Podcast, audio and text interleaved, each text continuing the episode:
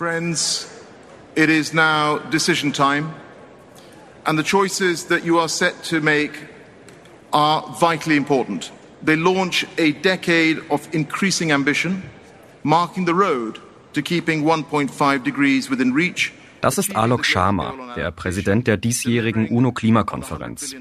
Nach zweiwöchiger Diskussion zwischen rund 200 Ländern sucht er nach den richtigen Worten. Die Mitgliedstaaten im schottischen Glasgow sind da gerade dabei, die endgültige Abschlusserklärung zu unterzeichnen. Und die, so viel sei jetzt schon gesagt, hat nicht allen Teilnehmern gefallen. I apologize for the way this process has unfolded. I am deeply sorry. It's also vital that we um, protect this package. Die Weltklimakonferenz in Glasgow, die COP26, ist nun vorbei und wir ziehen hier ein Fazit. Wir sprechen über die Geschehnisse vor Ort und wir analysieren die Ergebnisse. War es ein erfolgreicher Klimagipfel oder dominierten letztendlich mal wieder nur leere Versprechungen? Das fragen wir uns.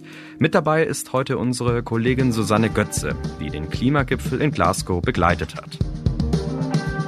Das ist der Klimabericht, der Spiegel-Podcast zur Lage des Planeten. Ich bin Sebastian Spalleck. Und ich bin Kurt Stukenberg. Wir sprechen hier über die Klimakrise, was dafür verantwortlich ist und wer jetzt handeln muss. Der heutige Sponsoring-Partner ist die Boston Consulting Group. Keiner kann den Klimawandel stoppen, zumindest keiner allein. Die Boston Consulting Group arbeitet jeden Tag mit Entscheidern aus Wirtschaft, Politik, Gesellschaft, NGOs und Regierungen an einem gemeinsamen Ziel, einer klimaneutralen Welt. Die Boston Consulting Group bringt weltweit Expertinnen und Experten mit Kundinnen und Kunden zusammen, um diese Transformation mit gebündeltem Know-how zu beschleunigen und nachhaltig zu implementieren. Dabei entstehen klimafreundliche und profitable Lösungen.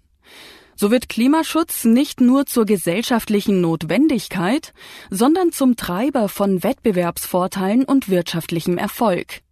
Nie war es wichtiger als jetzt, gemeinsam zu handeln. Group Up for Climate.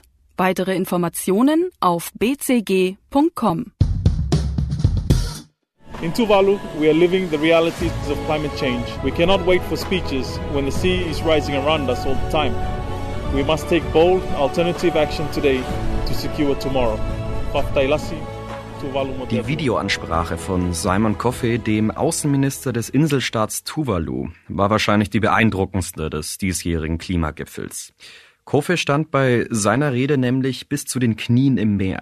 Der Staat in der Südsee ist infolge der Klimakrise vom steigenden Meeresspiegel bedroht. Für das Land und andere niedrig gelegene Atollstaaten sei der Klimawandel eine tödliche und existenzielle Gefahr.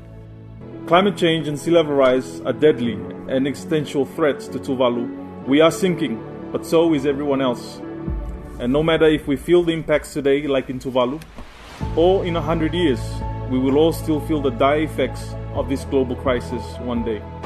Eine weitere eindringliche Botschaft kam vom früheren US-Präsidenten Barack Obama, der den Verhandlern von Glasgow ins Gewissen redete. Die Welt sei im Kampf gegen die Klimakrise nicht annähernd da, wo sie sein müsste. Here in Glasgow, we see the promise of further progress. What is also true, we are still falling short. We have not done nearly enough to address this crisis. We are going to have to do more. And whether that happens or not to a large degree is going to depend on you. Mit diesem Weltklimagipfel sollte der Grundstein für ein Klimajahrzehnt gelegt werden. Und daran muss man die Ergebnisse messen. In dieser Dekade wird sich nämlich entscheiden, ob und wie wir die Klimakrise gemeinschaftlich lösen. In dieser Folge klären wir, ob die COP26 dafür die richtigen Voraussetzungen geschaffen hat. Kurt, auf den letzten Metern kam es zu einer Zusammenarbeit zwischen den zwei größten CO2-Emittenten der Welt, China und USA, über die wir in den letzten Folgen beide schon gesprochen haben. Aber blicken wir kurz zurück. Klimakonferenzen der letzten Jahre, die waren ja ehrlicherweise ziemlich mau. Es ging kaum was voran. Was denkst du, hat die Staatengemeinschaft mit dieser COP jetzt endlich den Ernst der Lage erkannt? Die Ergebnisse spiegeln für mich nicht wider, dass die Länder so handeln, dass es der Krise wirklich angemessen ist. Die großen Ankündigungen neuer Ziele, also dass man sich national mehr vornimmt, schneller mit den Emissionen runtergeht, die sind ja fast ausnahmslos gar nicht gekommen. Auch wenn viele Länder jetzt Netto-Null-Ziele für 2050 haben, sind die mittelfristigen Vorhaben, also bis 2030, weiterhin viel zu schwach. Und man muss auch sagen, dass die Pläne vieler Länder in 30 Jahren wirklich dann auf Null zu sein, einfach noch nicht in ausreichendem Maße plausibel durchdekliniert sind. Viele haben da jetzt mal so eine Zahl hingestellt, aber noch keinen richtigen Fahrplan entwickelt, wie sie da auch hinkommen wollen. Aber, und ich glaube, das ist das, was man eben einmal ganz klar herausarbeiten muss, auch im Unterschied zu den polternden Einschätzungen, die jetzt teilweise so kursieren, das heißt nicht, dass der Gipfel ein Reinfall war, weil nämlich in wichtigen Bereichen doch einiges erreicht wurde. Und die sind aber halt ein bisschen komplizierter als das, was sich jetzt manche an plakativen Ansagen wünschen. Mhm. Susanne, was sagst du? Ja, hallo erstmal. Also sicher kann man sagen, dass das alles nicht genug ist, aber es gibt etwas in Glasgow, das endlich geschafft wurde, nämlich alle 200 Staaten haben sich auf ein gemeinsames Klimasystem geeinigt. Als die kleinen Inselstaaten in Paris 2015 das 1,5 Grad Ziel in den Vertrag rein verhandelt haben, feierte man das damals als sehr, sehr großen Erfolg. Ja, und jetzt sind wir laut dem letzten Bericht des Weltklimarates bei 1,2 Grad durchschnittlicher Erwärmung bereits angekommen. Also dieses Zeitfenster, wo wir die Erwärmung überhaupt noch auf 1,5 Grad begrenzen können, das schließt sich gerade. Die Staaten spüren auch selbst bereits heute die Folgen der Klimakrise. Ne? Also sie geben Milliarden mittlerweile pro Jahr schon aus, um quasi hinter der Klimakrise aufzuräumen, wie das auch dieses Jahr im Sommer in Deutschland der Fall war. Aber eben trotzdem sind die nationalen Interessen immer noch stärker als diese Einsicht. Aber sind diese nationalen Interessen nicht ganz unterschiedlich von Land zu Land? Manche Länder haben ja schließlich mit viel krasseren Folgen der Klimakrise zu kämpfen. Ja, das stimmt. Also die Staatengemeinschaft gibt es ja auch nicht. Also wenn wir uns die vergangenen zwei Wochen so ein bisschen angesehen haben, dann sind das ja ganz unterschiedliche Interessen, die die Länder haben. Indien, China, Südafrika haben ganz andere Voraussetzungen als die USA oder Europa. Und die ärmeren Staaten, von denen gar nicht zu reden, die haben natürlich existenzielle Probleme wie Armut oder Kriege, die eben durch die Klimakrise nochmal verstärkt werden. Und auf solchen Konferenzen geht es dann eben nicht nur um Klimapolitik, sondern um Klimapolitik mit dem Vorzeichen ohnehin bestehender Konflikte dieser Länder untereinander. Deshalb wurde in diesen letzten Stunden der Konferenz in Glasgow es auch nochmal richtig emotional. Ja, es ging zum Beispiel um die historische Verantwortung für die Klimakrise und die Schuld der Industriestaaten und darum, dass die Ärmsten dieser Welt eben die Folgen des Klimawandels schon heute ausbaden müssen. Ne? Und das ist natürlich alles nichts Neues und diese Vorwürfe sind so alt wie die Klimakonferenzen selbst. Aber das muss man eben wissen, das muss man im Hinterkopf haben, wenn man von der Staatengemeinschaft spricht. Hm. Die Aktivistin Greta Thunberg, die hat ihr Fazit ja bereits in der allerersten Woche gezogen. Der Gipfel sei ein reines Greenwashing-Event. It is not a secret that COP26 is a failure. This is no longer a climate conference. This is now a global North Greenwash Festival. A two week long celebration of business as usual and blah, blah, blah. Ja, ich denke, das ist so eine Art neuer Klimapopulismus, also der weder der Bewegung noch dem Thema selbst gut tut. Denn daraus folgt ja eigentlich oder kann daraus nur folgen, ja, UNO-Klimakonferenzen sind eigentlich völlig überflüssig. Ne? Und die da oben kriegen eh nichts hin. Ja? Das halte ich nicht nur für extrem undifferenziert, sondern auch wenig klug. Ich halte es auch für gefährlich. Ja? Und das ist eben dieselbe Rhetorik, die auch Rechte und Klimaleugner anschlagen. Hm. Du warst ja in Glasgow selbst vor Ort. Wie war denn da die Stimmung auf der Konferenz? Also in der Blue Zone, wo wirklich die Verhandlungen stattgefunden haben, hat man die ganze Zeit gehört, auch von den Delegationen, von den Verhandlern, dass die Gespräche wahnsinnig konstruktiv sind, dass es vorangeht und dass hier so eine, so eine Art Aufbruchsstimmung ist. Und gleichzeitig hat man draußen die Bewegung gehabt, wo nur rüberkam, ja, alles ist nur bla bla und leere Versprechen. Und ja, zwischen diesen beiden hat sich ja diese Stimmung da eigentlich bewegt. Auf der Konferenz selbst hat man ehrlich gesagt nicht so viel von der eigentlichen Klimabewegung mitbekommen, eben außer diese Äußerung beispielsweise von Greta Thunberg. Ja, und es gab wie immer Nichtregierungsorganisationen und Beobachter der Zivilgesellschaft und die sehen den Prozess kritisch natürlich und sie unterstützen auch meist die ärmeren Länder und ihre Forderungen und stellen sich ganz klar auf deren Seite und kämpfen beispielsweise für Klimahilfen.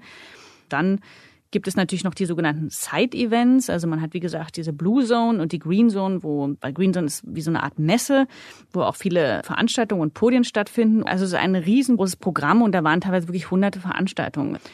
Und die Aktivisten selber haben sich natürlich auch lautstark darüber beschwert, dass auf der Konferenz selbst eben nur eine begrenzte Anzahl pro Organisation teilnehmen durfte. Aber ganz ehrlich, es war die größte Klimakonferenz aller Zeiten. Insgesamt waren 40.000 Teilnehmer registriert. In unserer letzten Folge, in der letzten Woche, da haben wir schon über ein paar Beschlüsse gesprochen, die verabschiedet wurden. Es gab auch ein paar Initiativen, da sind manche mehr, manche weniger wichtig. Wichtig ist zum Beispiel die Methaninitiative. Fast 100 Länder wollen den Ausstoß des Treibhausgases bis 2030 um 30 Prozent senken gegenüber 2020. Da kann man schon sagen, das ist ein Erfolg. Wir haben auch über das unerwartete Commitment von Indien geredet, der drittgrößte CO2-Emittent weltweit hat sich in Glasgow nämlich zum ersten Mal zu einem Klimaneutralitätsziel verpflichtet. Bis 2030 will das Land die Hälfte der Elektrizität aus Erneuerbaren gewinnen und dann 2070 soll die Klimaneutralität erreicht werden. Das ist zwar sehr spät, aber immerhin. Wichtig ist auch der Beschluss von einigen Ländern zum Ausstieg aus der Kohlekraft. Der sah nämlich vor, dass entwickelte Staaten bis 2030 aussteigen und weniger entwickelte dann bis 2040. Aber da hat sich mittlerweile auch was geändert. Ja, stimmt. Also bis zum Schluss haben alle gebankt, dass dieser Artikel 36 wieder rausfliegt. Also in dem ist ja das von dir angesprochene Bekenntnis zum längerfristigen Ausstieg aus der Kohle enthalten. Ja, und es gab es davor noch in keinem anderen Abschlussdokument eines Klimagipfels. Das ist wirklich komplett neu. Nicht einmal im Weltklimavertrag, also von Paris, findet sich ein Hinweis auch nur darauf, dass das Verbrennen fossiler Rohstoffe eben enden muss. Das Abschlussdokument von Glasgow geht hier also entschieden weiter. Allerdings, wie du auch bereits angedeutet hast, wurde dieser Artikel wirklich immer wieder abgeschwächt, und zwar in verschiedenen Schritten bis zum letzten Moment, also kurz vorm Hammerschlag von Alok Sharma, womit im Endeffekt der Glasgow-Pakt komplett angenommen wurde, wurde noch versucht von Indien und von China und Südafrika diesen Artikel rauszuschmeißen oder zumindest zu verwässern. Ja, die allerletzte Meldung war dann von Indien, ja, da müsse noch rein, dass auch die Bedürfnisse ärmerer Länder berücksichtigt werden, wenn man da vom Ausstieg und vom Abbau fossiler Subventionen redet. Und das wurde dann noch mit reingenommen. Aber das Wichtigste ist, immerhin ist der Artikel drin geblieben. Ja, also da wurde wirklich bis zuletzt gebankt. Und das ist das, das Wichtigste. China und Indien haben das Ganze also abgeschwächt. Und das war auch der Grund, warum einige Teilnehmer ziemlich enttäuscht waren vor der Unterzeichnung des Abschlussberichts. Der COP-Präsident Alok Sharma hat sich deswegen sogar entschuldigt bei den Vertreterinnen und Vertretern. I apologize for the way this process has unfolded um, and uh, I'm deeply sorry. I also understand the, the deep disappointment. But I think, as you have noted, it's also vital that we um, protect this package. Der Kohleausstieg hat also nicht so gut geklappt. Kurt, gab es denn noch was, das hätte besser laufen können? Ja, es gab zum Beispiel noch diese Abholzungsinitiative. Da haben sich 100 Staaten darauf geeinigt, dass sie die Abholzung bis 2030 stoppen wollen. An sich wäre das wahnsinnig wichtig und demnach so eine Übereinkunft auch eine extrem gute Sache. Ich glaube da allerdings nicht wirklich dran. Einfach weil ein ähnlicher Beschluss schon 2014 getroffen wurde. Da hatte man gesagt, man will bis 2020 deutlich runter bei der Entwaldung. Es wurde aber einfach munter weitergeholzt. Und Brasilien ist jetzt bei dieser neuen Initiative auch dabei, also bei dem Glasgow-Pakt. Da sehe ich aber überhaupt nicht, wie man glaubwürdig davon ausgehen soll, dass Bolsonaro seine Politik ändert. Dafür spricht aus meiner Sicht einfach nichts. Also es gibt keine politische Kehrtwende, die ich da erkennen kann, keine wirkliche Einsicht. Also ich bin da sehr skeptisch. Und bizarres Detail, auch Indonesien hat jetzt in Glasgow dieses Abkommen unterschrieben, aber die Umweltministerin des Landes hat dann einen Tag später gesagt, sie findet den Plan eigentlich total ungerecht und von Entwaldungsstopp sei ja auch gar keine Rede gewesen eigentlich.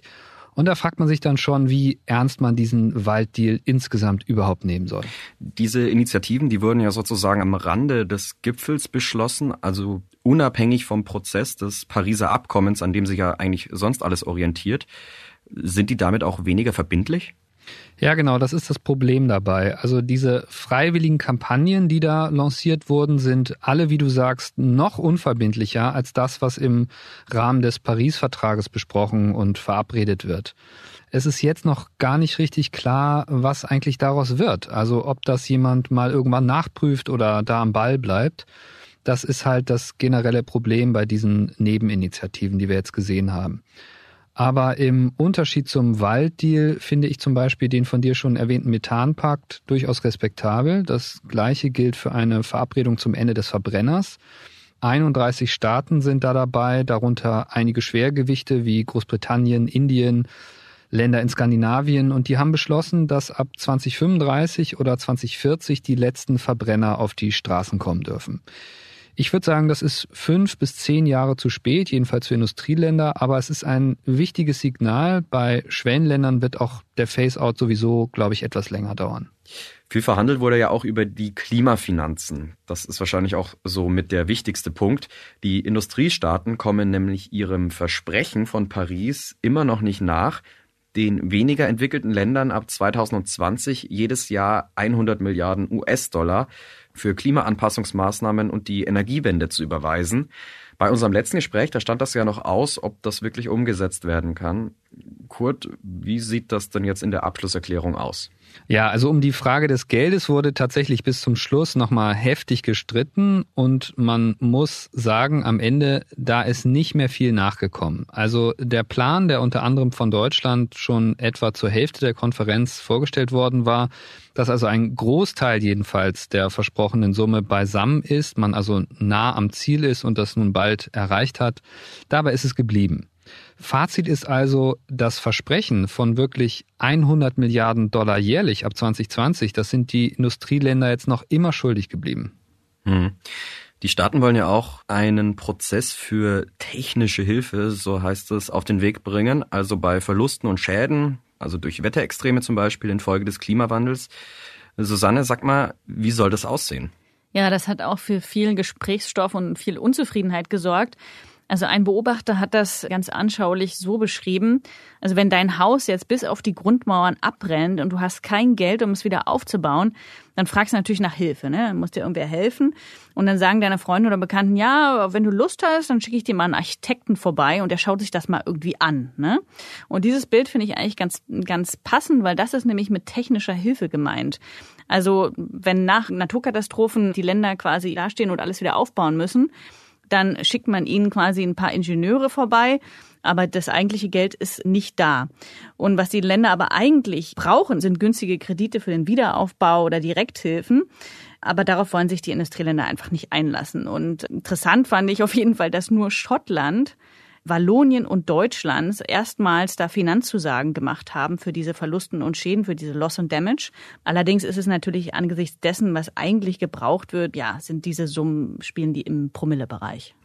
Du sagtest ja vorhin, alle 200 Staaten haben sich jetzt das erste Mal auf ein gemeinsames Klimasystem geeinigt. Und das ist jetzt auch wirklich der zentrale Erfolg von Glasgow.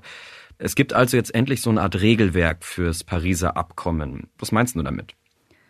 Ja, der Klimapakt von Glasgow hat so eine Art Toolbox, also für ein weltweites Klimaschutzsystem geschaffen. Ja, man muss dazu sagen, endlich, denn schließlich doktern die Staaten da irgendwie schon sechs Jahre lang dran herum. Die Länder sollen ihre Klimapläne also beispielsweise künftig einheitlicher aufstellen und ab 2024 müssen die Staaten dann alle zwei Jahre über Emissionsbilanz berichten, also angeben, wie viel CO2 oder Methan ihre Kohlemeiler, Landwirtschaft oder die Stahlwerke in die Luft blasen. Heiß umstritten waren aber auch die Kohlenstoffmärkte, also der Handel mit CO2-Gutschriften.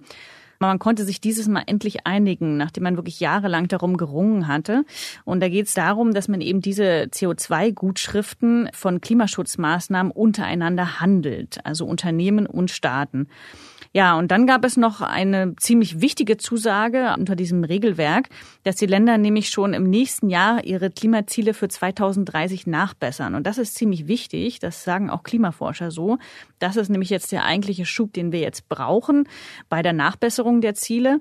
Ja, und insgesamt diese Toolbox, wie ich sie gerade beschrieben habe, das ist so eine Art weltweites Klimasystem. Also damit könnte die Beschleunigung von Klimaschutz also wirklich funktionieren, aber natürlich nur, wenn die Staaten sich dran halten, klar. Ja, das ist natürlich die Voraussetzung. Aber jetzt sind wir mal ehrlich, woher weiß man denn, ob die Länder da wirklich nachbessern oder ob es sich nur um Zusagen ohne richtige Konsequenzen handelt? Genau, deswegen gibt's ja jetzt das Berichtssystem und deswegen ist diese Toolbox, die ich gerade erklärt habe, so wichtig. Natürlich ist immer noch alles freiwillig. Das ist das Pariser Klimaabkommen. Alles kann, nichts muss. Aber die UNO hat jetzt ein System geschaffen, nachdem ab 2024 wir endlich wissen, wie viele Emissionen genau in den Ländern ausgestoßen. Von vielen kleineren Ländern wissen wir das gar nicht, wie viel Emissionen sie überhaupt ausstoßen. Ne? Mit diesem System kann man auch tracken, wie viel Fortschritte auch wirklich in den Ländern passieren. Und dann kommt es auf den politischen Druck an. Also wenn wir diese Berichte haben und wenn wir wissen, okay, was ist die Ausgangslage und wie viel ist in den vergangenen Jahren wirklich passiert, dann kann man wirklich mit dem Finger auf China, Papua-Neuguinea oder auf Deutschland zeigen und sagen, okay, ihr habt es einfach nicht geschafft, ihr habt zu wenig gemacht und dann muss die Dynamik von diesen UNO-Klimakonferenzen greifen und eben diesen politischen Druck verstärken, dass die Länder das auch machen. Alles beruht auf dieser Dynamik. Und wenn die nicht da ist und aus irgendeinem Grund fehlt, also beispielsweise Länder fangen an auszusteigen aus dem Pariser Klimaabkommen, wir haben es jetzt mit den USA gesehen, wenn das zum Beispiel so eine Dynamik gibt, dass die Länder das dann einfach nicht mehr machen, dann ist auch das Pariser Klimaabkommen nichts mehr wert. Sprechen wir jetzt mal über einzelne Länder. Ich habe es ja vorhin bereits erwähnt, vor allem Indien preschte dieses Mal ja stark nach vorne, hat aber ja dann, wie gesagt, den Kohleausstieg ziemlich verwässert. Welche Staaten blockierten denn dieses Mal beim Klimagipfel? Wer waren die Bremser? Als Bremser gelten eigentlich fast immer die arabischen Länder, aber das ist auch ganz natürlich. Viele von ihnen sind große Öl- und Gasproduzenten und versuchen natürlich ihre Interessen zu sichern. Doch es gibt auch immer noch harte Kohlefans, also vor allen Dingen China, Südafrika oder Indien. Diese Staaten versuchten auch in Glasgow schon die ersten Entwürfe stark zu verwässern. Also beispielsweise haben die versucht, den kompletten Part zur Senkung der Emissionen rauszustreichen. Also eigentlich das Wichtigste des ganzen Klimapaktes weil daran eben angeblich das Narrativ der Industrieländer zu stark sei und die Verantwortung würde auf die armen Länder abgewälzt. Das war so die Begründung. Ja, diese Länder waren auch bis kurz vor der Abstimmung eben hart dabei, immer wieder diesen Artikel 36, bei dem es um fossile Emissionen geht, abzuschwächen.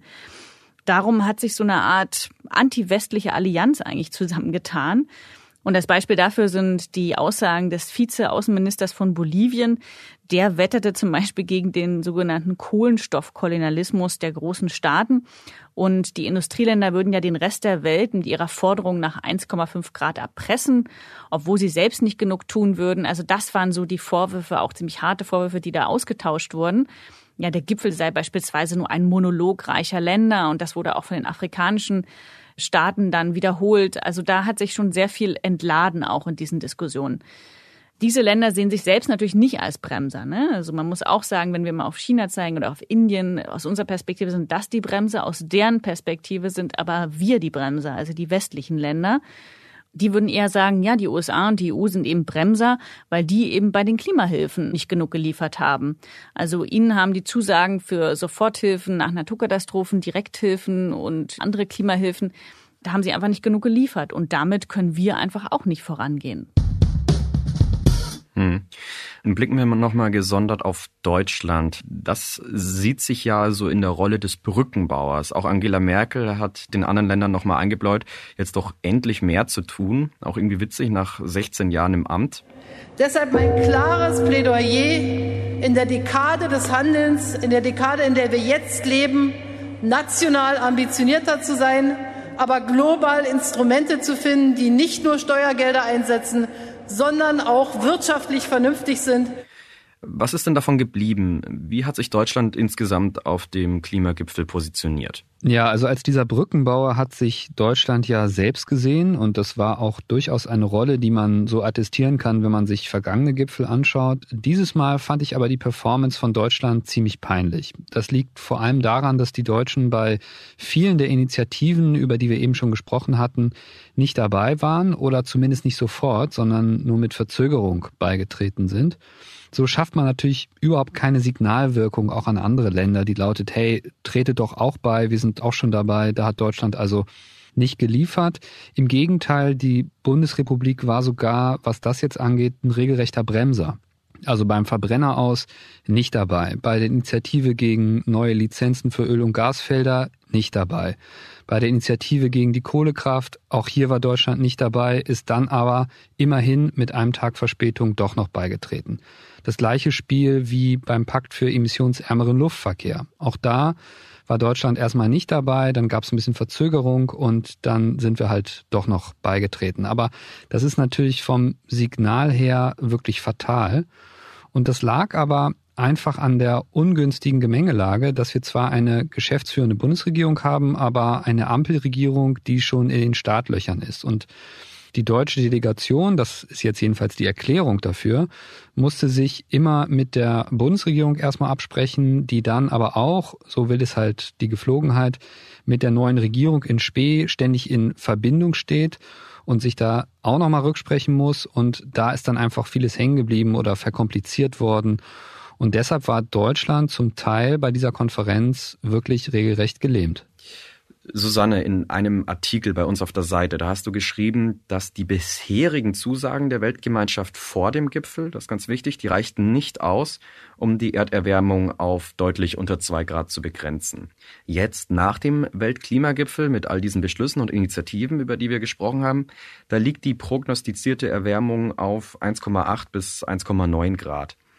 Erklär doch mal, was damit gemeint ist und kann man das wirklich so genau berechnen? Ja, das sind halbwegs erfreuliche Zahlen, würde ich sagen. Also mit 1,8 oder 1,9 Grad sind wir ja unter den well below two degrees des Pariser Abkommens, was dort gefordert ist. Aber leider basieren diese Zahlen auf langfristigen Versprechen von Klimaneutralität. Bisher haben ja 130 Staaten zugesagt, bis Mitte des Jahrhunderts klimaneutral zu sein, darunter auch alle eben großen Volkswirtschaften. Und die Staaten lassen sich in Glasgow aber eben am Ende für Zusagen loben, die noch weit, weit in der Ferne liegen. Ja, und so kommt man auch auf diese Zahl, indem man einfach alles zusammenrechnet, also kurz- und langfristige Klimapläne. Das ist aber trotzdem trügerisch, denn für die meisten Klimapläne gibt es ja noch gar keinen Fahrplan, also noch nicht mal bis 2030. Und ein Teil der Ziele, vor allem der Entwicklungsländer, sind ja auch conditional, also an Bedingungen gebunden, wie beispielsweise Finanzzusagen von Industrieländern. Und wenn die nicht kommen, dann werden auch die Emissionen nicht gesenkt. Hm, aber ehrlich, 1,8 Grad, 1,9 Grad, das sind jetzt auch keine positiven Aussichten. Ja, aber besser als das 2-Grad-Limit zu reißen, auf jeden Fall. Und es kommt ja auf jedes Zehntel Grad an, sagen Klimaforscher jetzt. Und das wäre auf jeden Fall schon mal ein enormer Fortschritt. We must take care to guard against false hope and not to think uh, in any way that the job is done. Because it is not. There is still a very long way to go. Also, euer Fazit. Was wird diese Klimakonferenz bringen und ist es so eine Art Grundstein für ein Klimajahrzehnt? Ja, ich denke, das auf jeden Fall. Insgesamt kann man sagen, es war halt weder ein Erfolg noch ein Misserfolg. Aber es wurde eine echte Wende eingeleitet. Aber natürlich kommt es jetzt darauf an, was die Länder liefern und was sie zu Hause bei sich vor Ort machen. Ganz wichtig ist einfach, dass der Klimapakt von Glasgow eben diese Toolbox bereitgestellt hat, um diesen Fortschritt, den wir sehen werden oder auch nicht sehen werden in den nächsten Jahrzehnten, richtig messen zu können. Ja, und angesichts der Gemengelage ist es ja fast erstaunlich, dass es überhaupt ein Abkommen und mit diesem Glasgow-Pakt auch den Willen zu multilateraler Kooperation gibt. Das muss man ja auch ganz wichtig sagen. Diese Länder müssen natürlich auch zusammenarbeiten und brauchen diese Dynamik und die ist auf jeden Fall noch da. Außerdem sind die UNO-Klimakonferenzen ja auch mehr als dieses Blabla, so wie es Greta Thunberg beispielsweise sagt. Weil sie sind eigentlich die einzige Hoffnung auf einen weltweiten Kampf gegen die Klimakrise. Das dürfen wir wirklich nicht vergessen. Und das eben trotz aller Differenzen, die sie untereinander haben. Und sie sind für viele Länder wie die Inselstaaten oder afrikanische oder auch mittelamerikanische Länder eine Chance, auch irgendwann mal die angemessene Hilfe und Entschädigung zu bekommen. Mhm. Und was steht uns jetzt bevor? Also wer muss jetzt den ersten Schritt machen? Also ich würde sagen, da gibt es nicht den einen oder die eine Staatengruppe, sondern da müssen sich mehrere bewegen. Also zum einen ist ja die Kritik an den reicheren Ländern total berechtigt, wenn es jetzt darum geht, dass eben immer noch nicht dieses Geld für die Klimahilfen beisammen ist. Das ist schon irgendwie echt blamabel und da muss dringend noch mal was kommen. Auch für die Periode übrigens nach 2025. Da geht's ja dann noch weiter. Und auf der anderen Seite finde ich aber gut und zutreffend, was der COP-Präsident Alok Sharma gesagt hat. Das ging so in die Richtung, Indien und China müssen sich auch echt mal überlegen, wie sie den besonders verwundbaren Staaten jetzt eigentlich gegenübertreten wollen, weil immerhin waren es ja diese beiden Länder vor allem, die in letzter Minute den Kohleparagraphen verwässert haben. Das ist schon krass eigentlich, was die sich da geleistet haben und entsprechend entschuldigt hat sich ja auch der COP-Präsident dann an der Stelle. Das heißt also, auch diese Länder müssen sich wirklich jetzt bewegen, wenn es weitergehen soll beim Klimaschutz im nächsten und in den darauffolgenden Jahren. Ja, die nächste Konferenz im November 2022 soll ja der erste Umsetzungsgipfel werden. Und erst mit der Zeit wird sich an sich zeigen, welche Versprechen aus Glasgow leere Worte waren und welche nicht. Das war der Klimabericht, der Spiegel-Podcast zur Lage des Planeten. Die nächste Folge gibt es am kommenden Dienstag auf spiegel.de, Spotify, bei Apple Podcasts und in allen üblichen Podcast-Apps. Bei Anregungen und Feedback schreiben Sie uns doch gerne eine Mail an klimabericht.spiegel.de. In dieser Folge waren zu hören Susanne Götze, Kurt Stukenberg und ich, Sebastian Spalleck. Bei der Produktion wurden wir unterstützt von Olaf Häuser. Technische Produktion und Musik übernahm Philipp Fackler.